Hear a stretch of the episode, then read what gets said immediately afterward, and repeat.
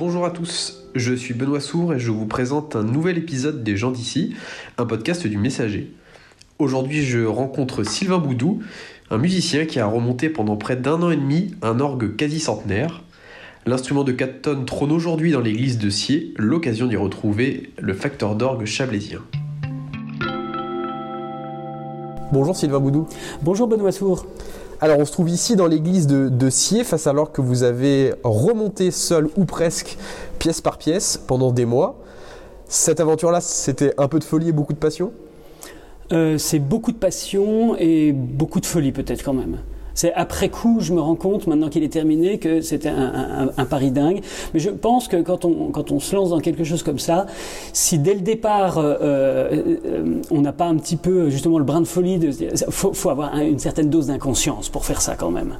Alors maintenant que c'est terminé, je suis très impressionné moi-même et je me dis, bon, bah, je, pouvais me planter aussi. Hein, et, mais je suis très très content du résultat, d'autant qu'il est au-delà de ce que j'espérais. Il a fallu monter combien de pièces en tout? Combien de pièces? Alors bon, il y a à peu près euh, 1200 tuyaux d'orgue sonnant à l'intérieur, mais des pièces, mais il y en a des milliers et des milliers. C'est- un, gigantesque puzzle. C'est un instrument qui fait 5 mètres 10 de haut, qui fait 7 mètres de large, qui pèse 4 tonnes et demi. On s'imagine bien que voilà, c'est beaucoup, beaucoup, beaucoup de, euh, de pièces détachées. Comment vous est venue l'idée de vous lancer dans ce défi? Alors, euh, l'idée de me lancer dans ce défi, euh, bah, c'est une opportunité en fait. C'est une opportunité. Euh, moi, j'avais toujours rêvé d'a- d'avoir un, orgue dans cette église. J'ai commencé à jouer de l'harmonium dans cette église, j'avais 13 ans. J'en ai 50. Donc voilà, ça fait plus de 35 ans que, cette idée me trotte dans la tête, d'autant que la passion de l'orgue à l'adolescence m'a poussé à faire un apprentissage de facteur d'orgue. Donc j'ai appris le métier de facteur d'orgue et au moment où j'ai eu le CAP, après ça, je suis plutôt parti vers le métier et professeur de piano. J'ai pas pratiqué le métier de facteur d'orgue après le CAP. Mais c'était resté dans l'idée qu'un jour, euh, à la retraite peut-être, je construirais un orgue à l'église de Sier. Ça, c'était vraiment une idée que j'avais. Et puis l'opportunité, elle est venue euh, l'été euh, 2019 où on a, en- euh, j'ai j'ai- découvert que la paroisse sur internet, hein, j'ai découvert que la paroisse de, de Cossonay en Suisse allait vendre son orgue pour pouvoir en faire construire un tout neuf. Donc à ce moment-là, moi je me suis renseigné sur ce que c'était comme instrument. J'ai voulu, euh, et puis dès que je suis allé sur place voir l'instrument, je me suis rendu compte qu'il était dans les proportions exactes de la tribune de donc il pouvait rentrer à l'église de. Alors à partir de ce moment-là, eh bien de fil en aiguille, j'ai contacté le, le- le maire de l'époque, Jean-Luc Bidal, et puis euh, et puis bah, le truc s'est fait. Je vous la fais courte hein, parce que ça a été une très très très grande aventure. L'orgue est arrivé euh, par Smirmork euh, en pièces détachées au mois de décembre 2019, et à partir du mois de janvier 2020, j'ai commencé la restauration méthodique pièce par pièce, et puis au fur et à mesure le remontage de l'orgue. Bon, j'ai eu quelques aides. Mon papa m'a beaucoup aidé. euh, y a- plusieurs personnes m'ont beaucoup, m'ont beaucoup aidé. Et puis, il y a, eu euh, des aides financières, puisqu'on a fait des parrainages de tuyaux. Donc, beaucoup de gens ont parrainé des tuyaux. Ça, c'était pour acheter tout ce qui était euh, matériel de restauration. Et puis, on a eu des, des- des aides de, différentes entreprises de, de, de aussi, qui nous ont prêté du matériel de levage, des choses comme ça. Alors vous êtes satisfait de la qualité du son qui sort de cet instrument aujourd'hui? Euh, Aucune fausse note? Alors, en réalité, c'est même mieux que ça, c'est que l'instrument, ça c'est la magie de l'acoustique, hein, l'instrument sonne mieux maintenant dans l'église de Sier qu'il n'a jamais sonné pendant presque 100 ans euh, au temple de Cossonay.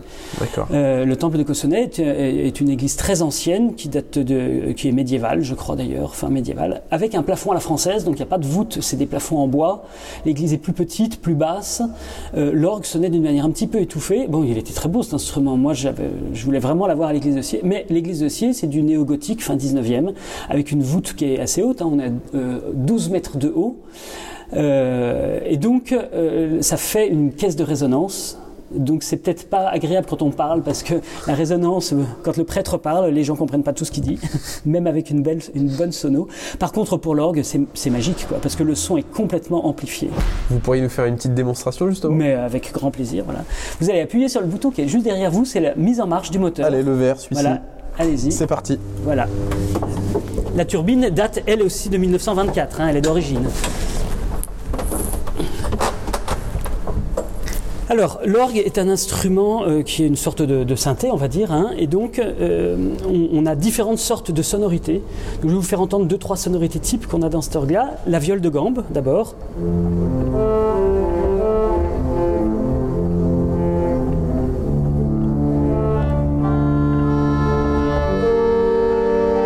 Un peu comme un violoncelle. Le bourdon, qui a un son totalement différent.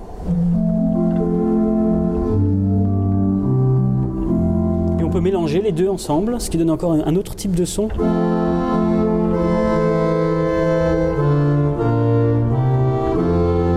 Là, je suis sur le premier clavier, mais au deuxième clavier, j'ai d'autres jeux qui sont très doux.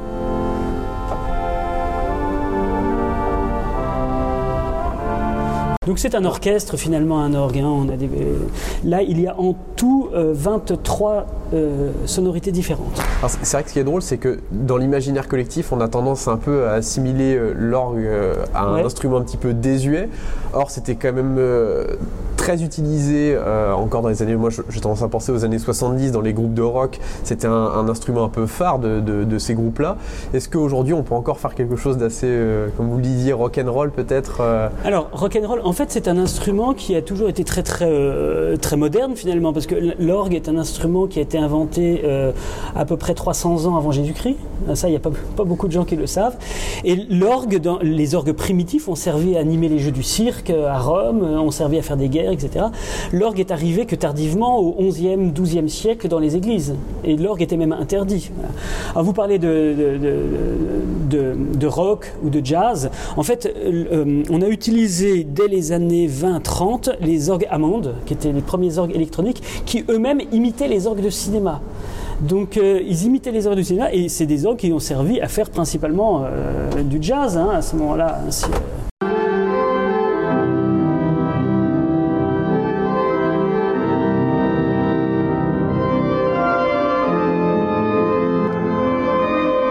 Et en fait, les orgues de nos jours, on les utilise beaucoup dans les églises. Alors en Suisse, en Allemagne, ils font beaucoup ça. En France, ça n'a pas encore beaucoup pris.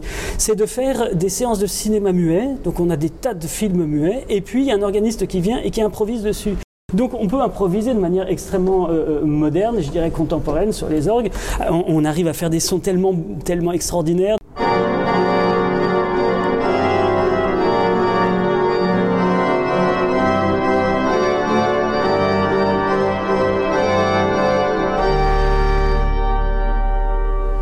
Donc c'est un instrument qui, est très très très souple, très orchestral. On peut lui faire faire un peu n'importe quoi. Et votre style de prédilection, vous, vous êtes de formation plutôt classique ou euh? Alors euh, oui, moi je viens un petit peu du piano et puis je me suis mis à l'orgue assez jeune. Moi c'est quand même euh, je suis quand même très classique dans l'orgue. Alors j'aime bien la musique un petit peu contemporaine, pas trop. J'aime l'improvisation. Donc en improvisation, on fait un peu plus de contemporain. Enfin, c'est plus contemporain évidemment. Mais je crois que je reste un inconditionnel de Bach. Alors ça, ça restera toujours. Euh, Et puis après ça, non, j'aime beaucoup les compositeurs de la, fin du 19e siècle. Euh, je vous montre juste un, exemple de, musique que j'aime particulièrement, c'est la toccata de Léon Boelman.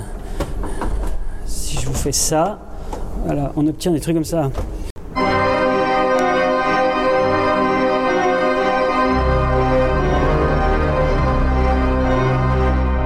c'est extrait de la suite gothique et c'est de la musique qui est très gothique. Ça, fait, ça, fait très, euh, très euh, cinéma, euh, cinéma des années 20. Ça a un côté un petit peu, comment dirais-je oui, les, films gothiques des années 20, c'est des, Frankenstein et tout ça, quoi. Hein, Est-ce que vous, vous craignez qu'un instrument comme l'orgue finisse par tomber dans l'oubli? En, gros, ma question, c'est de savoir comment est-ce qu'on fait pour donner goût aux jeunes à la pratique euh, de, cet instrument qui n'est pas forcément le plus connu Alors je crois que là l'instrument est sauvé justement du fait qu'il soit un petit peu sorti de l'église finalement. Parce que l'orgue était resté quelque chose de très très liturgique et euh, on voit ces dernières années qu'il y a un élan dans les conservatoires de, jeunes organistes qui veulent apprendre l'orgue non pas pour devenir organistes de paroisse mais vraiment être concertistes. Et toutes les salles de concert du monde se dotent petit à petit d'orgue. Euh, je donne l'exemple simple, c'est à Paris déjà, où on a maintenant à la Philharmonie, à la Philharmonie de Paris, ils ont construit un gigantesque instrument et ils ont aussi construit un très grand orgue au moment de la restauration de la grande salle de, de, Radio France.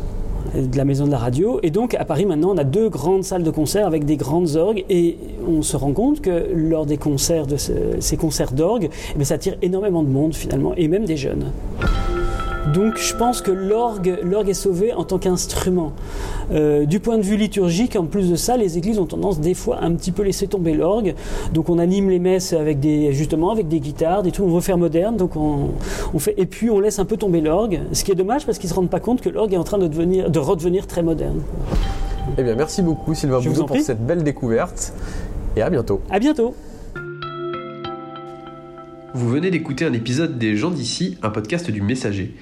Découvrez une nouvelle personnalité tous les 15 jours et retrouvez quotidiennement toute l'actualité locale sur notre site internet lemessager.fr.